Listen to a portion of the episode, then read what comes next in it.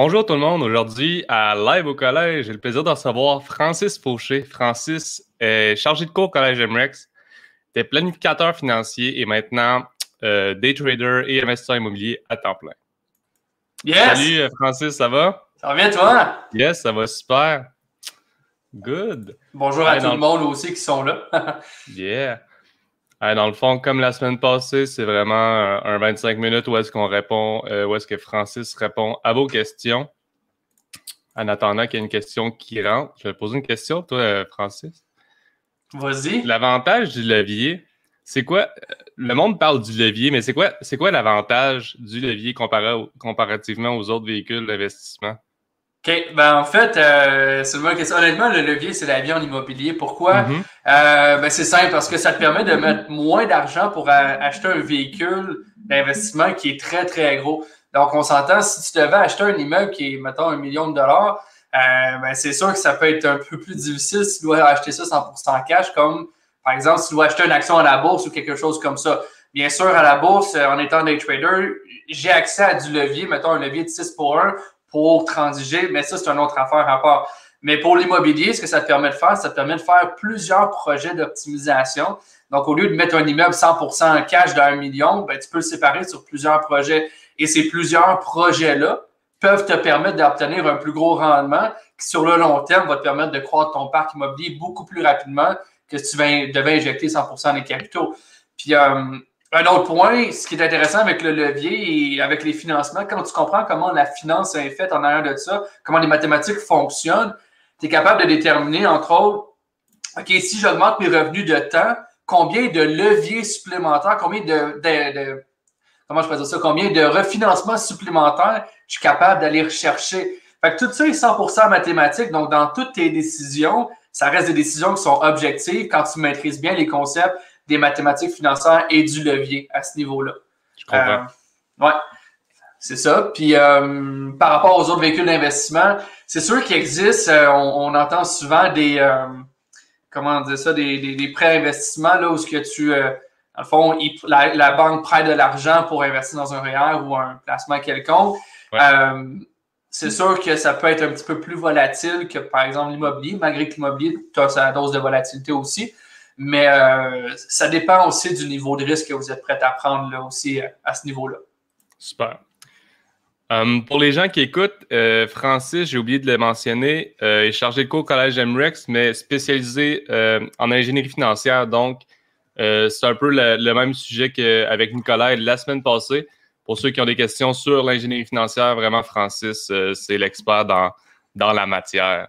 Ben, exact. Si, si, je peux parler justement de ça, euh, ce qui est important de comprendre, c'est que tout ce qui est relié à l'immobilier, multilogement. Quand je parle de multilogement, je ne parle pas nécessairement du plex, duplex, quadruplex, mais je parle vraiment du 5 et plus, donc 5, 6, 12, 24, 50 logements, peu importe. La manière de l'analyser peut être la même. Donc, c'est en fonction des chiffres qui déterminent la valeur de ton immeuble. Donc, sachant ça, c'est facile d'être objectif dans nos analyses. Puis c'est ce que les mathématiques permettent. Ça permet d'être objectif et de laisser les émotions de côté. Donc, de regarder un immeuble, puis de se dire, bon, est-ce que c'est un bon deal ou c'est pas un bon deal? Fait que tu ne fies pas juste nécessairement à les choses du prix de la porte ou ces choses comme ça. Tu vas vraiment plus en profondeur sur l'analyse de ton immeuble pour en déterminer le potentiel. Fait que tu deviens vraiment un mathématicien puis un, spécialiste de l'investissement. Exact.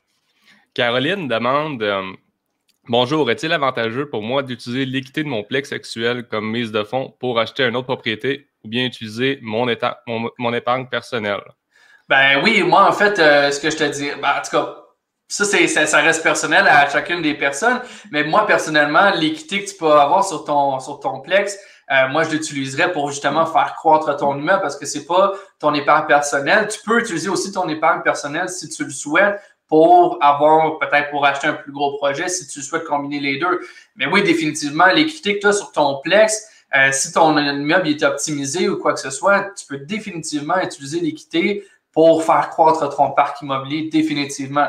Ton épargne personnelle, euh, moi de mon côté, vérifie un peu ce que tu as besoin pour vivre, puis assure-toi d'avoir euh, un, assez bonne épargne pour euh, pouvoir vivre, mettons, un bon trois mois si tu n'as aucun revenu qui rentre. C'est ce que je dirais de base en termes de planification, planification financière. Et le reste, ben, c'est toi qui es confortable de l'investir. Moi, oui, définitivement, je prendrais l'équité de ton plex pour faire croître ton parc.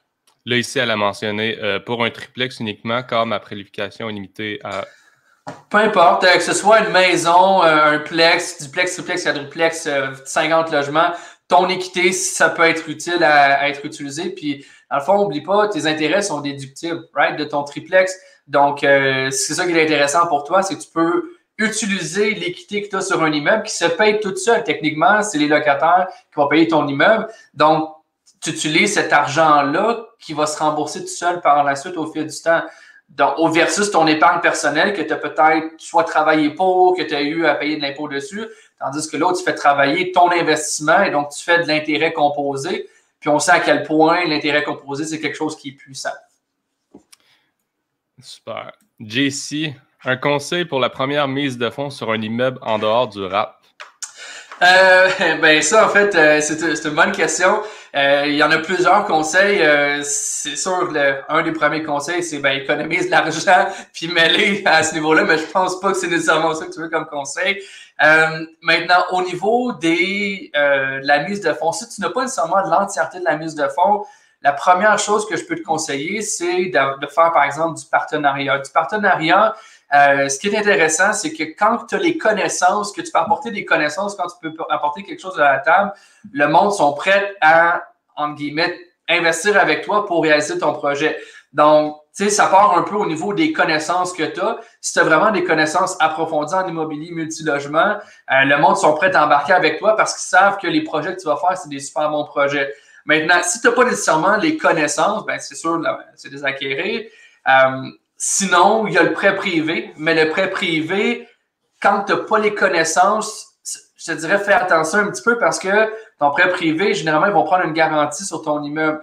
Donc, tu sais, si tu n'es pas en mesure de calculer ça va être quoi la valeur future de ton projet, de comment tu vas le réaliser, si tu n'as pas ton expérience, vu que c'est la première mise de fonds, je ferai attention aux prêteurs privés euh, parce qu'ils ont différentes conditions, incluant le fait qu'ils peuvent reprendre ton immeuble si tu ne payes pas.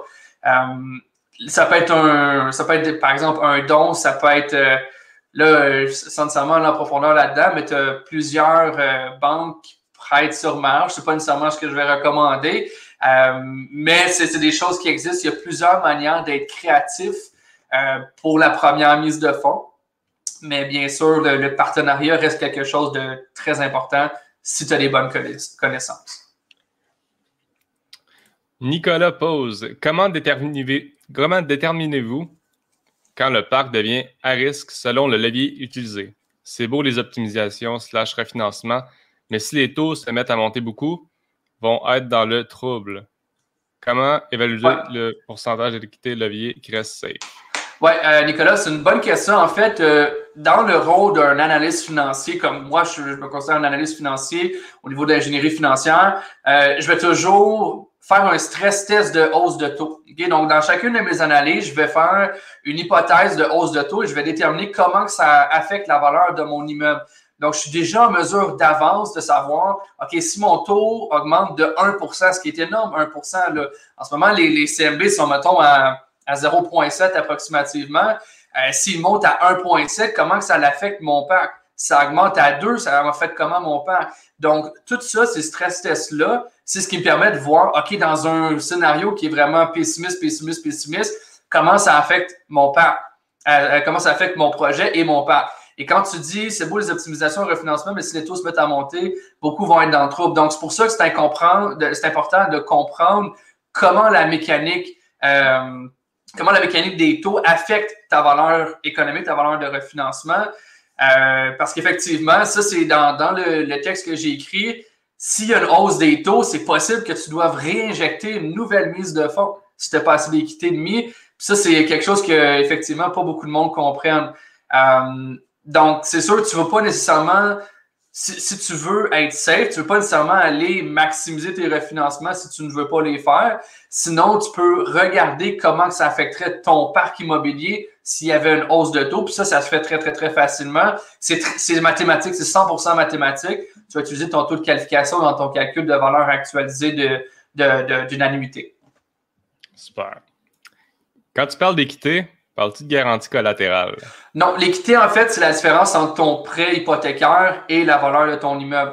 Euh, ton immeuble vaut un million, tu as un prêt de, de 75% donc mettons 750 000. Ton équité, c'est la différence entre les deux, c'est 250 000. C'est ce qui n'est pas financé.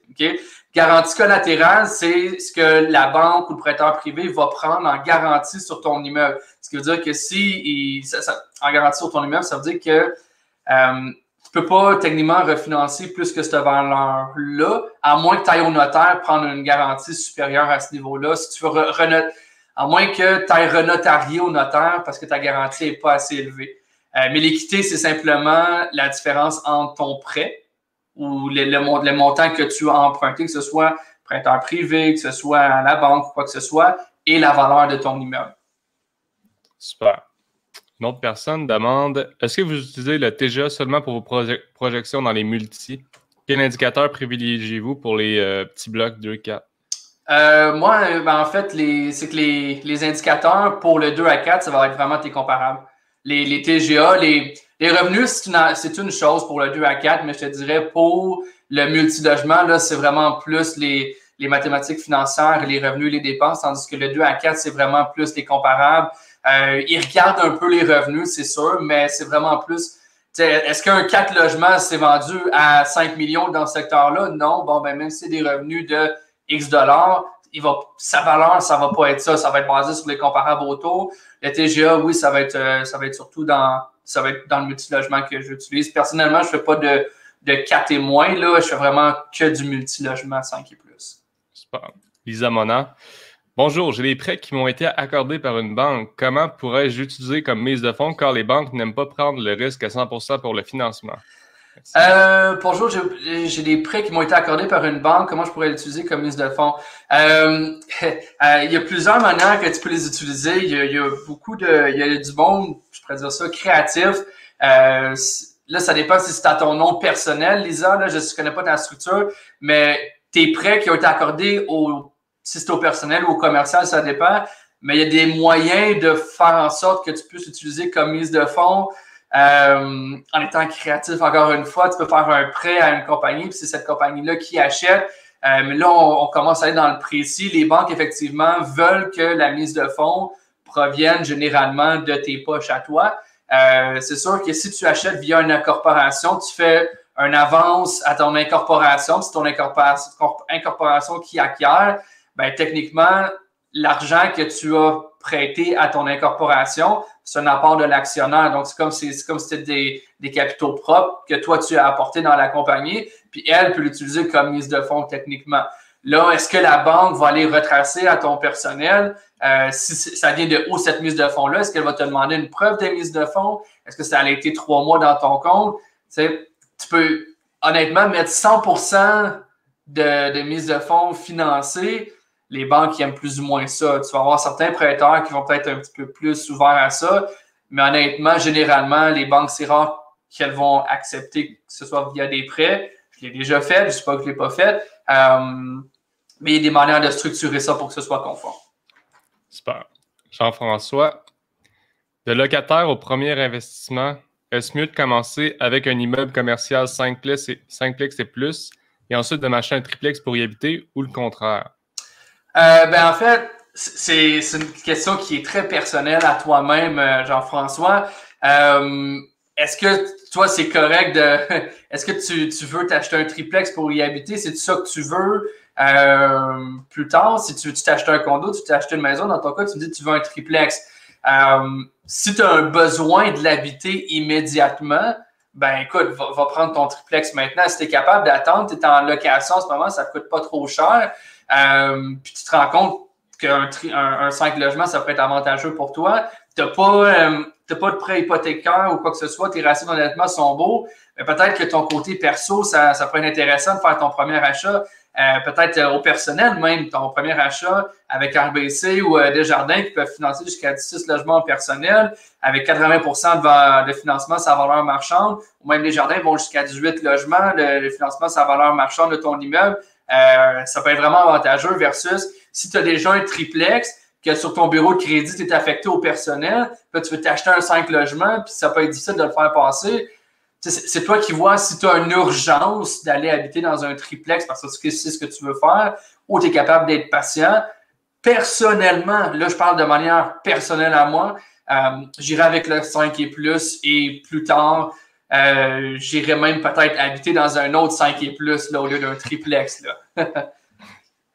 Lisa pose une question. Euh, si j'achète un immeuble, un immeuble pour financer, si j'achète un immeuble cash pour refinancer, ça va poser problème? La banque va refuser parce que c'est un prêt bancaire. Si j'achète un immeuble, j'achète cash un immeuble pour refinancer, ça va poser problème. La banque va refuser parce que c'est un prêt bancaire. Euh, ça, faudrait que tu avec ta banque. Mais si tu achètes un immeuble cash, techniquement, tu ne devrais pas avoir de problème pour le refinancer. Euh, ça va juste te permettre de rembourser tous les prêts que tu as faits, selon moi. Euh, je, vais juste relire ta phrase. Si j'achète cash un immeuble pour refinancer, OK, OK, OK. Je pense que ce que tu dis, c'est que tu achètes cash ton immeuble, tu vas refinancer par la suite à la banque. Ça va poser problème parce que c'est un prêt bancaire. Je ne penserais pas qu'elle refuserait si tu achètes ton immeuble 100% cash. Euh, peu importe techniquement ça vient de où, elle va te refinancer puis elle devrait te redonner l'argent pour rembourser tes prêts à, ce niveau-là. Mais essaie de voir là avec ta banque au niveau des délais. si tu achètes cash, ça ne veut pas dire qu'ils vont te refinancer un mois plus tard. Ils vont peut-être regarder la structure de ton immeuble. Mais euh, avant de faire ton mouvement, d'acheter ton immeuble cash avec des prêts, comme tu dis, euh, j'irais poser un peu, j'irais m'informer auprès des institutions financières comment ils verraient cette structure-là pour être sûr. Rodney pose la question est-ce qu'il y a moyen un moyen intelligent d'investir à Montréal-Nord ou est-ce toujours à éviter? Il n'y a pas longtemps, Homa était à éviter. Euh, Ronnie, en fait, euh, ben, c'est une bonne question. C'est que les secteurs que tu que as là, euh, ça dépend à quel point tu es patient. Tu sais, Maison Maisonneuve, ça a pris quelques années avant que ça devienne ce que c'est. Même chose pour Plateau Montréal, même chose pour Montréal en général. Tu sais, ça dépend. Est-ce que tu es capable de t'asseoir sur l'immeuble, d'attendre que ça te vienne euh, intéressant dans le futur, ou tu es mieux de prendre ce même argent-là, de l'investir euh, dans différents projets qui, peuvent te rapporter à relativement court terme? Euh, Montréal-Nord, c'est loin d'être un, mauvais secteur. C'est juste que faut que tu sois conscient des valeurs de ce secteur-là. Euh, ça peut être ton taux d'inoccupation puis ta difficulté à collecter les loyers peuvent être plus, plus, plus difficiles, donc plus élevés euh, en termes d'inoccupation, en termes de difficulté à collecter tes loyers. Il faut que tu prennes ça en considération ton moyen intelligent d'investir, c'est de déterminer tes, tes, scénarios pessimistes avec vraiment des hauts taux d'inoccupation puis des hauts taux de mauvaise créance à ce niveau-là. Ton moyen intelligent, ce serait ça. Et de savoir, est-ce que dans mon scénario pessimiste, ça fonctionnerait? Est-ce que j'ai, est-ce que ça fit mon profil d'investisseur d'investir dans ce secteur-là? Parce que, tu sais, Montréal-Nord, il y a des propriétaires de ces immeubles-là. Donc, ça fit certains profils d'investisseurs de, certains propriétaires. Et l'idée, c'est si toi, tu as le goût, tu as le profil d'investisseur de t'occuper de toutes ces choses-là et des troubles que ça pourrait, ça ne veut pas dire que tu vas en avoir, mais que ça pourrait t'apporter, ben ça peut être ça peut être un fit parfait pour toi. Cependant, si tu n'as pas le goût d'avoir du trouble, si tu n'as pas le goût de collecter, si tu n'as pas le goût d'avoir de mauvaises créances, puis de d'une occupation, c'est peut-être pas le meilleur secteur pour toi à ce niveau-là. Super. Nas de Bonjour. Quels avantages de la garantie collatérale versus un refinancement?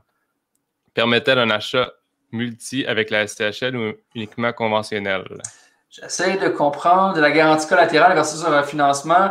Euh, ta garantie collatérale, ton refinancement, c'est deux choses 100% différentes. La garantie collatérale, c'est ce que la banque euh, va prendre en garantie sur ton immeuble. Ça veut dire que tu ne pourras pas financer plus que ce montant-là. Je ne sais pas si c'est ça que tu parles. Euh, ton refinancement, un refinancement, ça te permet de récupérer ton argent.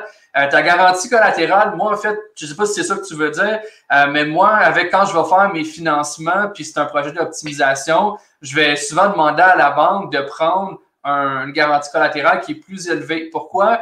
Euh, par exemple, pour un projet, on, a, une garantie, on achète à peu importe 2,3 millions, puis on a une garantie collatérale de 5 millions. Pourquoi? Parce que avec la banque, on a négocié des refinancements, trois refinancements pour les euh, pour l'optimisation. Donc, pendant les travaux, on a droit jusqu'à trois refinancements. Ce que ça me permet de faire, ça me permet de refinancer sans devoir retourner au notaire. Jusqu'à la hauteur de 5 millions de, de, de, collatéral et tout ça. Euh, fait que ta garantie collatérale versus un refinancement, OK, je peux. Peut-être que ta question, c'est mettons que j'ai beaucoup d'équité, est-ce que je suis mieux de donner mon équité en garantie ou de faire un refinancement? Si c'est ta question, ben en fait, ce que je répondrais, c'est euh, les deux sont bons. OK? Donc, dans le fond, si, par exemple, tu as un immeuble que tu as beaucoup d'équité, vraiment, vraiment, vraiment beaucoup, puis tu as un autre immeuble que tu veux acheter, puis par exemple, ta mise de fonds proviendrait euh, de, de l'équité que tu as réussi à, à, générer, mais ben, tu peux demander à un prêteur privé qui prenne sa garantie sur ton immeuble, qui n'a pas beaucoup d'emprunt, mettons que tu as 50% d'équité ou euh, tu as, euh, je sais pas moi, tu as 40% d'équité, peu importe, mais le prêteur privé pourra aller prendre une garantie sur ton immeuble, euh, quand même élevé aussi, qui est optimisé, puis utiliser ça pour sa mise de fonds qui va te prêter. Fait que ça, ça peut être une, idée de, de, un versus l'autre. Euh, maintenant, c'est de voir si tu refinances, combien tu peux obtenir, versus si tu donnes la garantie sur ton immeuble, combien tu, peux obtenir. Après ça, c'est de voir, bon, ben, j'aime-tu mieux payer euh, 2% d'intérêt sur 500 000 ou de payer 8% d'intérêt sur 600 000. C'est là de voir est-ce que je suis capable de m'en sortir avec 500 versus 600. Après ça, c'est de voir permet-elle un achat multi avec la SCHL ou uniquement conventionnel? Euh, ton refinancement, tu peux faire un achat multi avec la SCH. J'essaie de comprendre. Permet-elle un achat multi avec la SCHL ou uniquement conventionnel? Mais ton refinancement, tu peux faire un achat avec la CHL ou conventionnel comme tu le souhaites. Et euh, ton collatéral aussi, ça va être au niveau. Euh, ah, si, tu, si tu demandes à un prêteur privé de prendre une garantie sur ton immeuble, euh, puis ton prêt, ton prêt CHL, en tout cas, je serais sûr. J'ai la besoin de comprendre ta question pour être honnête. mais la SCHL et, et conventionnelle, généralement, ils te permettent de, de faire des refinancements. Euh, mais le prêt privé SCHL, j'irais beaucoup moins avec ça là, euh, quand c'est de la SCHL. Super. Quelqu'un demande euh, l'avantage de l'achat d'un triplex par Jean-François est sûrement le 10% de mise de fonds par rapport aux 15% de la mise de fonds requise en 5 portes et plus. Alors, pour optimiser la rentabilité de la mise de fonds, n'est-ce pas plus intéressant l'achat d'un triplex? Euh, ça dépend ce que tu veux faire avec ton projet. moi, je fais que de l'optimisation. Encore une fois, ça reste une question personnelle. Si lui, il a le goût de vivre dans un de ses immeubles, un triplex peut être intéressant. Puis, mais personnellement, euh, j'irais mettre le 20% de mise de fonds financé au personnel pour un 5 portes et plus anytime versus un triplex, quadruplex ou même un duplex. Euh, moi, je fais que du multi, puis ce que je fais, c'est de l'optimisation du meuble à revenu. Ça dépend. Ça dépend si j'ai un projet de créer, mettons, euh, je sais pas moi, 30 triplex, là, c'est une affaire. Mais si le projet, c'est vraiment d'optimiser, si c'est dans l'intention long terme, c'est à toi de voir, là. Mais la, rentabilité de la mise de fonds, personnellement, j'irai en chercher peut-être un petit peu plus, chercher un partenaire pour faire du 5 portées plus. Euh, j'ai fait un 5 portées plus que j'ai acheté à 630 000. On a évalué euh, la semaine passée, il vaut 1 150 parce qu'on l'a optimisé. Un triplex n'aurait jamais été chercher cette même valeur-là. OK? Fait que c'est vraiment l'optimisation d'un sac logement est basée sur ses revenus. OK? C'est purement et simplement ses revenus et ses dépenses, bien sûr. Fait que ça reste une entité par lui-même, tandis qu'un triplex, c'est simplement basé sur les comparables. Si tu n'as pas de comparables qui se sont vendus plus cher que 800, tu vas peut-être réussir à atteindre 830, 850, 900. Ça va être très difficile d'aller au-dessus. OK? Euh, fait pour la différence de ton 10% de mise de fonds, s'il faut, va te chercher un partenaire. Là. Mon opinion. On va prendre une dernière question avant de vous laisser. On ne prendra pas plus. Ouais, ça, ça, roule. Hein? Peux-tu m'expliquer comment acheter sans mise de fonds avec une collatérale sur un immeuble clair d'hypothèque? Oui. Euh, ben en fait, euh, tu as deux manières de le faire. Soit que tu refinances euh, puis tu, tu, tu, vas utiliser l'argent, mais sinon, pour répondre à ta question, souvent, si tu n'as pas d'hypothèque, par exemple, ton ton prêteur privé qui te prête de l'argent va devoir prendre une garantie à quelque part.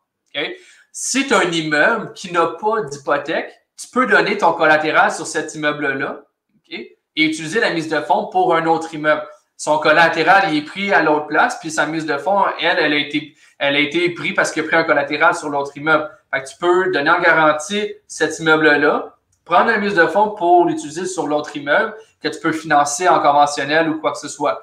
Euh, même que tu pourrais, tu n'as pas nécessairement besoin d'avoir zéro hypothèque. Tu peux aller avec euh, quelque chose où tu as une hypothèque peut-être de 50% 60% Regarde avec ta banque comment ils sont confortables.